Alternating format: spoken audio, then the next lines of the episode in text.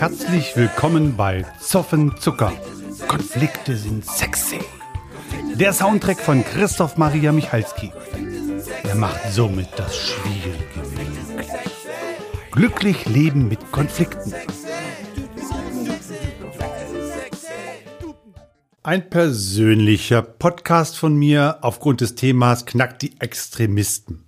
Was so in den öffentlichen Medien in Diskussionen passiert, das, das hat mir so zu denken gegeben, muss ich meine Folge selber machen. Und zwar möchte ich vorstellen Wortwiderstand. Die aktuellen Demos gegen die radikalen Strömungen geben mir die Zuversicht, dass wir in einer starken Demokratie leben. Mein Beitrag zum Protest ist, eine Idee vorzustellen, wie die Sprachlosigkeit gegenüber Extremisten überwunden werden kann und wie entschiedenes Entgegentreten mit Worten funktioniert. Und das ist der Hashtag Wortwiderstand. Ich bin ja als Konfliktnavigator dem Miteinanderreden sehr zugetan und fördere diese Form des Umgangs ausdrücklich. Es gibt eine Grenze, bis zu der dies gilt. Meine Grenze ist erreicht, wenn Grund- und Menschenrechte zersetzt werden. Das Miteinander bleibt, aber der Ton und das Ziel ändern sich. Also ich stelle hier eine Gebrauchsanweisung vor, die ich für angemessen halte. Klare Kante, Einladung zum Dialog und Zeichen der Gegenwehr. Ich erläutere ein paar Hintergründe, damit diese Idee auf die unterschiedlichen Szenarien angepasst werden kann. Aber keine Sorge, nur so viel wie notwendig. Dann gehe ich auf zwei grundlegende Fehler ein, die uns immer in so eine unendliche Streitspirale hineinziehen und wir dann irgendwann aufgeben. Anschließend bringe ich Dialogbeispiele, die die konkrete Umsetzung zeigen. Das Ganze fängt ja schon mit dem Begriff gegen rechts an. Gemeint ist rechtsradikal oder rechtsextrem. Das gleiche geht natürlich auch mit links. Was passiert mit den klassischen politischen Begriffen rechts für die traditionellen Werte und Normen und links für soziale Gerechtigkeit und Gleichheit? Also ich würde aufpassen, was ich auf Plakate schreibe oder welchen Slogan ich einer Demo geben, geben würde. Bei den Kommunikationsexperten heißt es ja immer, in schwierigen Gesprächen die Hintergründe erfragen und Empathie zeigen. Zum Stichwort Empathie habe ich bei diesem Thema ein klares Nein. Empathie bedeutet, sich in andere Menschen hineinzuversetzen und die Fähigkeit, fremde Wertvorstellungen in die eigenen zu übernehmen. Ich will da mich nicht einfühlen oder mir diese Wertvorstellungen zu eigen machen. Deshalb ist ein Baustein von Wortwiderstand, zu Beginn der Diskussion klarzustellen, ich habe für Ihre politische und gesellschaftlichen Vorstellungen kein Verständnis und lehne diese strikt ab. Heute und jetzt bin ich bereit, im Austausch mit Ihnen an meinem Verständnis Ihrer Gedanken zu arbeiten. Deshalb werde ich viele Fragen stellen, weil ich an Ihren Argumenten und Sichtweisen interessiert bin. Sie als Person zu diffamieren oder bloßzustellen, liegt mir fern. Fangen wir so an, ist die Beziehungsebene als Fundament geklärt und die Sachebene in den Mittelpunkt gerückt. Ich streite nicht ab, dass in vielen mir fremden Standpunkten ein wahrer Kern verborgen sein kann. Bei Klimaklebern ist es zugegebenerweise ja unser fahrlässiger Umgang mit der Umwelt. Somit hilft mir dieser Eingangssatz, im Gegensätzlichen den guten Splitter zu finden. Außerdem finde ich, ist es ein faires Angebot des Dialogs. Wer da schon aussteigt, der will nur pöbeln und nicht argumentieren. Die vier Punkte des Rezepts. Punkt eins: Wofür das Gespräch? Die Dialogformen sind ja Debatte, Spiel und Kampf. Bei einer Debatte geht es darum, sich gegenseitig zu überzeugen, setzt aber voraus, dass beide Parteien bereit sind, ihren Standpunkt gegebenenfalls zu verändern. Das habe ich ja bei diesem Thema von Anfang an ausgeschlossen. Beim Kampf, bei dem es ja keine Regeln und nur Sieger und Verlierer gibt, habe ich kein Interesse dran. Bleibt also nur das Spiel nach Regeln. Und die würde ich vorher vereinbaren, ausreden lassen, keine Attacken unter der Gürtellinie, keine Beleidigungen oder ähnliches. Etwas anspruchsvoll ist bei der Frage, wofür das Gespräch? Das Ziel. Es gibt da zwei Punkte, die ich unterscheide. Das interne und externe Ziel. Das externe Ziel, also was ich auch sage, habe ich ja im Eingangssatz formuliert. Erst mal verstehen. Das interne Ziel ist etwas, was ich nie sagen würde und nur in meinem Innern stattfindet. Wenn mein inneres Ziel wäre, die andere Person lächerlich zu machen und als weltfremd und gefährlich darzustellen, dann stelle ich mir in der Diskussion selbst ein Bein. In Formulierungen und Zwischentönen gebrauche ich Wörter und Sätze, die dieses Ziel durchschimmern lassen. Das sind so Formulierungen wie, naja, ohne Berufs abgeschlossene Berufsausbildung, wie Sie das da einschätzen wollen, das kann ich ja nicht nachvollziehen. Das hat mit dem gesagten externen Ziel nichts zu tun, führt aber, diese Vermischung beider Ziele, zu einer Verwirrung beim Gesprächspartner. Und mit diesem diffusen Gefühl schaltet er auf Selbstverteidigung. Und dann gleitet das Gespräch ab. Bei dieser vorgestellten Idee von Wortwiderstand ist das interne und externe Ziel identisch. Das, das Verstehen. Sollte meine Ablehnung gegen diese Demokratiefeindlichkeit im Gespräch durchscheinen, das wird sehr effektvoll sein, aber nicht zielführend und unbefriedigend. Also dieser erste Punkt, das ist meine Grundhaltung in diesem Gespräch gegenüber und permanenter Leitfaden der Gesprächsführung. Die zweite sind die Rahmenbedingungen. Also ich checke erstmal, wie angemessen aufgrund des Rahmens ich mich verhalte. Ist zum Beispiel ein Unterschied, ist es ein Podium, also im wahrsten Sinne des Wortes herausgehoben vor anderen Menschen? Ist es ein Markt oder ein Infostand? Oder ist es zum Beispiel mein Umfeld im Arbeitsbereich oder in Familie, Verwandtschaft oder Verein? Bei dem Podium, das ist ein offener Schlagabtausch, das ist wie eine Arena. Da trommeln sich Primaten auf die Brust und versuchen sich gegenseitig zu imponieren, um dem Publikum Beifall abzuringen. Ob man da mitspielen will und sich diesen Gesetzen unterwerfen will, das muss nun jeder selbst für sich wissen. Am Infostand setze ich ein sichtbares Zeichen des Widerstandes. Da sind Zuhörende drumherum, das Laufpublikum. Vor denen setze ich doch ein Signal. Hier ist eine Meinung, die ich nicht so akzeptiere und ich äußere das. Im sozialen Umfeld ist die Beziehungsebene der wichtigste Faktor. Da geht meine Gesprächsführung auf die Debatte, also überzeugen. Klar in der Sache, aber viel, viel weicher zu den Menschen. Der dritte Punkt, Detailwissen und Faktencheck. Wichtige Kennzahlen, Studien und deren Ergebnisse, die habe ich auswendig gelernt. Zum Beispiel, wie hoch ist der Anteil an Pflegekräften mit Migrationshintergrund in Deutschland? Oder mein Lieblingsbeispiel, wenn eine Partei von sich behauptet, sie wäre staatstragend, dann halte ich die Definition entgegen. Das bedeutet, unterstützt die bestehende staatliche Ordnung, ist stützende Kraft als Grundpfeiler und betont die Einigkeit. Der vierte Punkt, Exit. Wann und wie beende ich die Diskussion? Wenn ich merke, dass es sich im Kreis dreht, dass mein Bedürfnis nach Erkenntnissen nicht genügend äh, Beachtung findet, dann sage ich an, zum Schluss, wie ich eingangs gesagt habe, will ich Sie verstehen. Aber in der Diskussion gibt es keine Übereinstimmung, es gibt auch keine Fakten, die Sie mir präsentieren. Sie haben auf meine Fragen nicht geantwortet, haben mich persönlich angegriffen und das reicht, ich breche hier ab. Sollte dann der Zuruf Ihnen nachhallen, Sie sind ja nicht dialogfähig und kneifen, lassen Sie das unbeantwortet. Das ist das schönste Kompliment, was man Ihnen machen kann. In der Diskussion werden meiner Ansicht nach zwei grundsätzliche Fehler gemacht.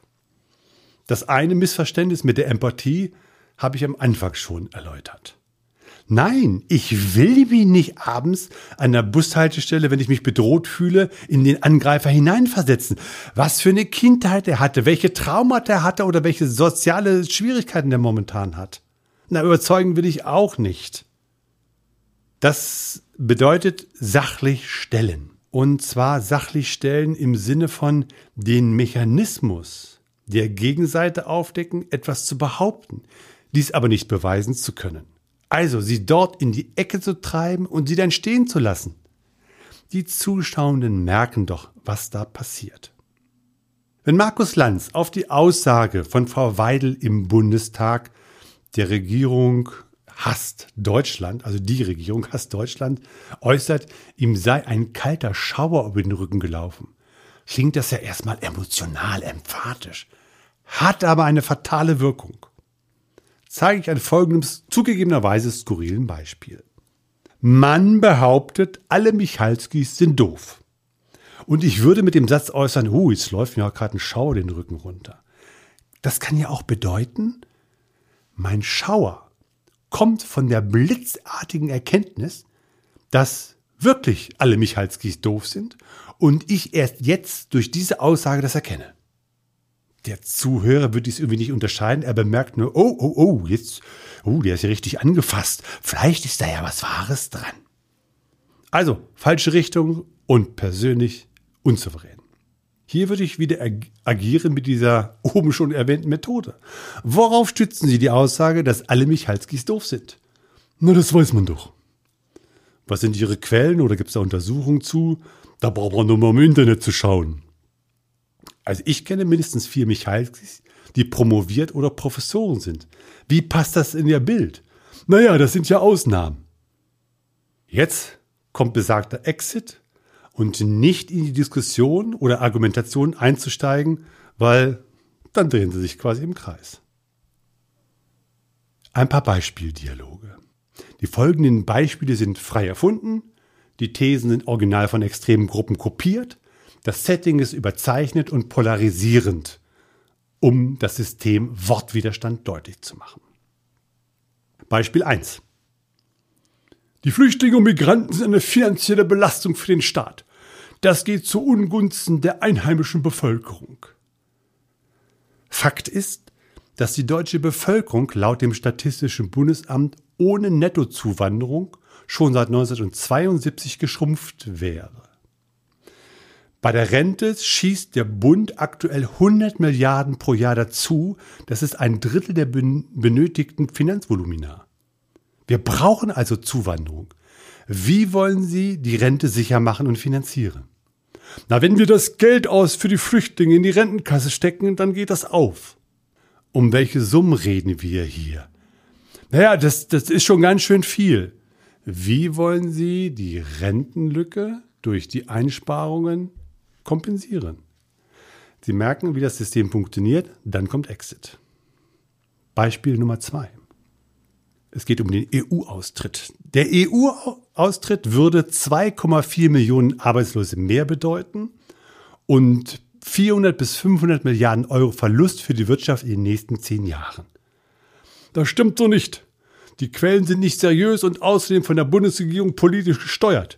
Man sieht in Großbritannien, dass dieses Szenario nicht eintreten wird. Das Office of Budget Responsibility in England berichtet, dass die britische Wirtschaft dauerhaft 4% kleiner ausgefallen ist, als es ohne den Brexit der Fall gewesen wäre. Können Sie mir Quellen nennen, die Ihren Standpunkt belegen? Na, Ihre Zahlen stützen sich auf interessengelenkte Fehlinformationen. Exit? Ich halte für mich fest, die Zahlen von anerkannten deutschen Instituten werden von ihnen angezweifelt und sie unterstellen dem Staat, dass dieser diese Zahlen lenkt. Ihre Zahlen für Großbritannien können sie nicht belegen. Kommen wir zum nächsten Punkt. Beispiel Nummer drei. Die Aussage ist getroffen worden, Frau Weidel ist eine wahre deutsche Frau. Welche Eigenschaften hat eine deutsche Frau? Na, die ist dem traditionellen Familienbild entsprechend. Sie sprechen sich im Parteiprogramm für die Auflösung der Homo-Ehe aus und wollen die Anerkennung von Partnerschaften abschaffen. Gleichzeitig lebt ihre Vorsitzende mit einer in Sri Lanka geborenen Schweizerin mit zwei Kindern in der Schweiz. Wie passt das zusammen? Da braucht man keinen Exit, spricht für sich. Nächstes Beispiel. Da geht es darum, dass Einzelmeinungen auf die Partei gesagt werden. Das ist quasi nur ein Monolog. Wenn ich Sie anspreche, dass ein Mitglied der AfD-Fraktion eine Aussage zur Migration getroffen hat, dann sagen Sie, das ist eine Einzelmeinung. Wenn Herr Merz eine polarisierende Äußerung von sich gibt, sagen Sie, die CDU ist so. Also messen Sie mit zwei unterschiedlichen Maßstäben, wenn es um die Aussagen Einzelner geht, mit Rückschlüssen auf die Absicht der Partei. Ich stelle fest, Sie messen mit zwei Maßstäben. Lassen Sie uns zum nächsten Punkt kommen. Das letzte Beispiel. Eine zu hohe Migration führt zu einer Veränderung der kulturellen Landschaft in Deutschland. Das untergräbt die nationale Identität. Hm, was ist nationale Identität? Na, Deutsch sein und deutsche Denkweisen leben. Döner, Pizza, chinesisches Feuerwerk Silvester, die amerikanische Arbeitshose Jeans, Valentinstag, Halloween? Haben Sie ein Smartphone, das aus Deutschland stammt? Haydn war Österreicher und unser Boxweltmeister Klitschko kommt aus der Ukraine. Auch hier spricht das für sich. Ein Resümee. Ja, es bedarf schon einiger Übung und sportlicher Freude, sich in solche Diskussionen einzulassen. Es geht nicht darum, Extremisten argumentativ zu überzeugen. Sachlich stellen. Benutzen Sie eine sachliche Ebene, die durch konsequentes Fragen die Planlosigkeit und den Populismus deutlich macht. Verfallen Sie danach nicht in den Rechtfertigungsmodus und halten Sie mit diesem Vorgehen den anderen den Spiegel vor. Entweder der die Rede führt oder der Zuhörende. Das reicht meist schon vollkommen aus und mehr werden Sie nicht erreichen als Zweifel zu sehen, dass diese Form von Politik und Gesellschaft in eine gute Zukunft führt. Viele von Ihnen kennen das Sprichwort, der Klügere gibt nach. Leider ist das nur die Hälfte des Originalzitats. Es lautet nämlich vollständig, der Klügere gibt nach und deshalb wird die Welt von Dumm regiert. Natürlich werden durch solche Diskussionen die persönlichen Beziehungen auch hinterfragt und belastet. Also ja, im Berufsleben, Alltag, Familie und Freunde. Da sind schon einige Beziehungen auch kaputt gegangen, wenn es um Politik geht. Bei so einem Spieleabend, da kann man schon mal schnell sagen, also entweder spielen wir hier oder wir reden über Politik. Da kann ich die Klippe noch umschiffen. Je enger die Person an mich gebunden ist, umso schwieriger wird es. Ich persönlich habe mittlerweile große Probleme mit Menschen, die meinen Grundprinzipien entgegenhandeln. Zum Beispiel extrem wählen. Nun egal ob rechts oder links. Ich bin mittlerweile so konsequent, dass ich diesen Kontakt abbreche. Es geht, Mut und Zivilcourage zu zeigen. Hängt vielleicht auch mit meinem Vater zusammen. Der war nämlich Geschichtslehrer in der ehemaligen DDR noch vor Mauerbau.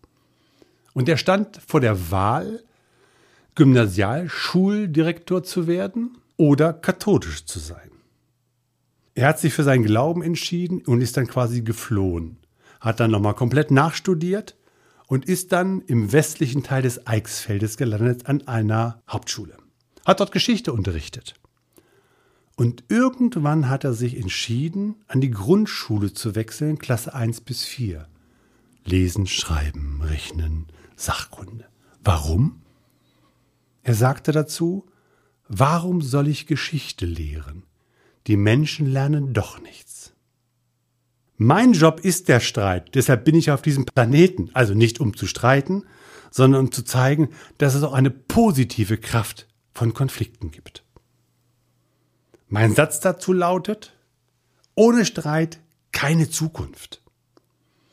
Das ist auch Titel meines Vortrages auf der German Speaker Association, der Winterkonferenz in Göttingen im März 2024. Den Link habe ich in die Show Notes gepackt. Weitere Informationen bei meinen Fokus Online-Artikeln, zum Beispiel Pöbeln in der Politik, wie rauer Umgangston unsere Gesellschaft spaltet. Oder von Dichtern und Denkern zu Nörglern und Lappen. Dort gibt es das schwierige Wort Ambiguitätstoleranz. Oder auch Politikmüdigkeit. Warum bei vielen Bürgern das Interesse schwindet. Auch diese Links sind in den Shownotes. Und bitte dran denken, der Klügere gibt nach und deshalb wird die Welt von Dumm regiert. Wenn Sie Fragen haben, Themen, die Sie schon lange quälen oder mit Ihrer Stimme eine Soundsnack-Folge bereichern möchten, melden Sie sich gerne bei mir. Entweder unter senior.christoph-michalski.de oder Sie finden meine Handynummer auf christoph-michalski.de. Ich freue mich, wenn Sie bei der nächsten Folge die Lauscher auf Empfang stellen. Bis dahin, Konflikte sind sexy. Ja, aber sowas von.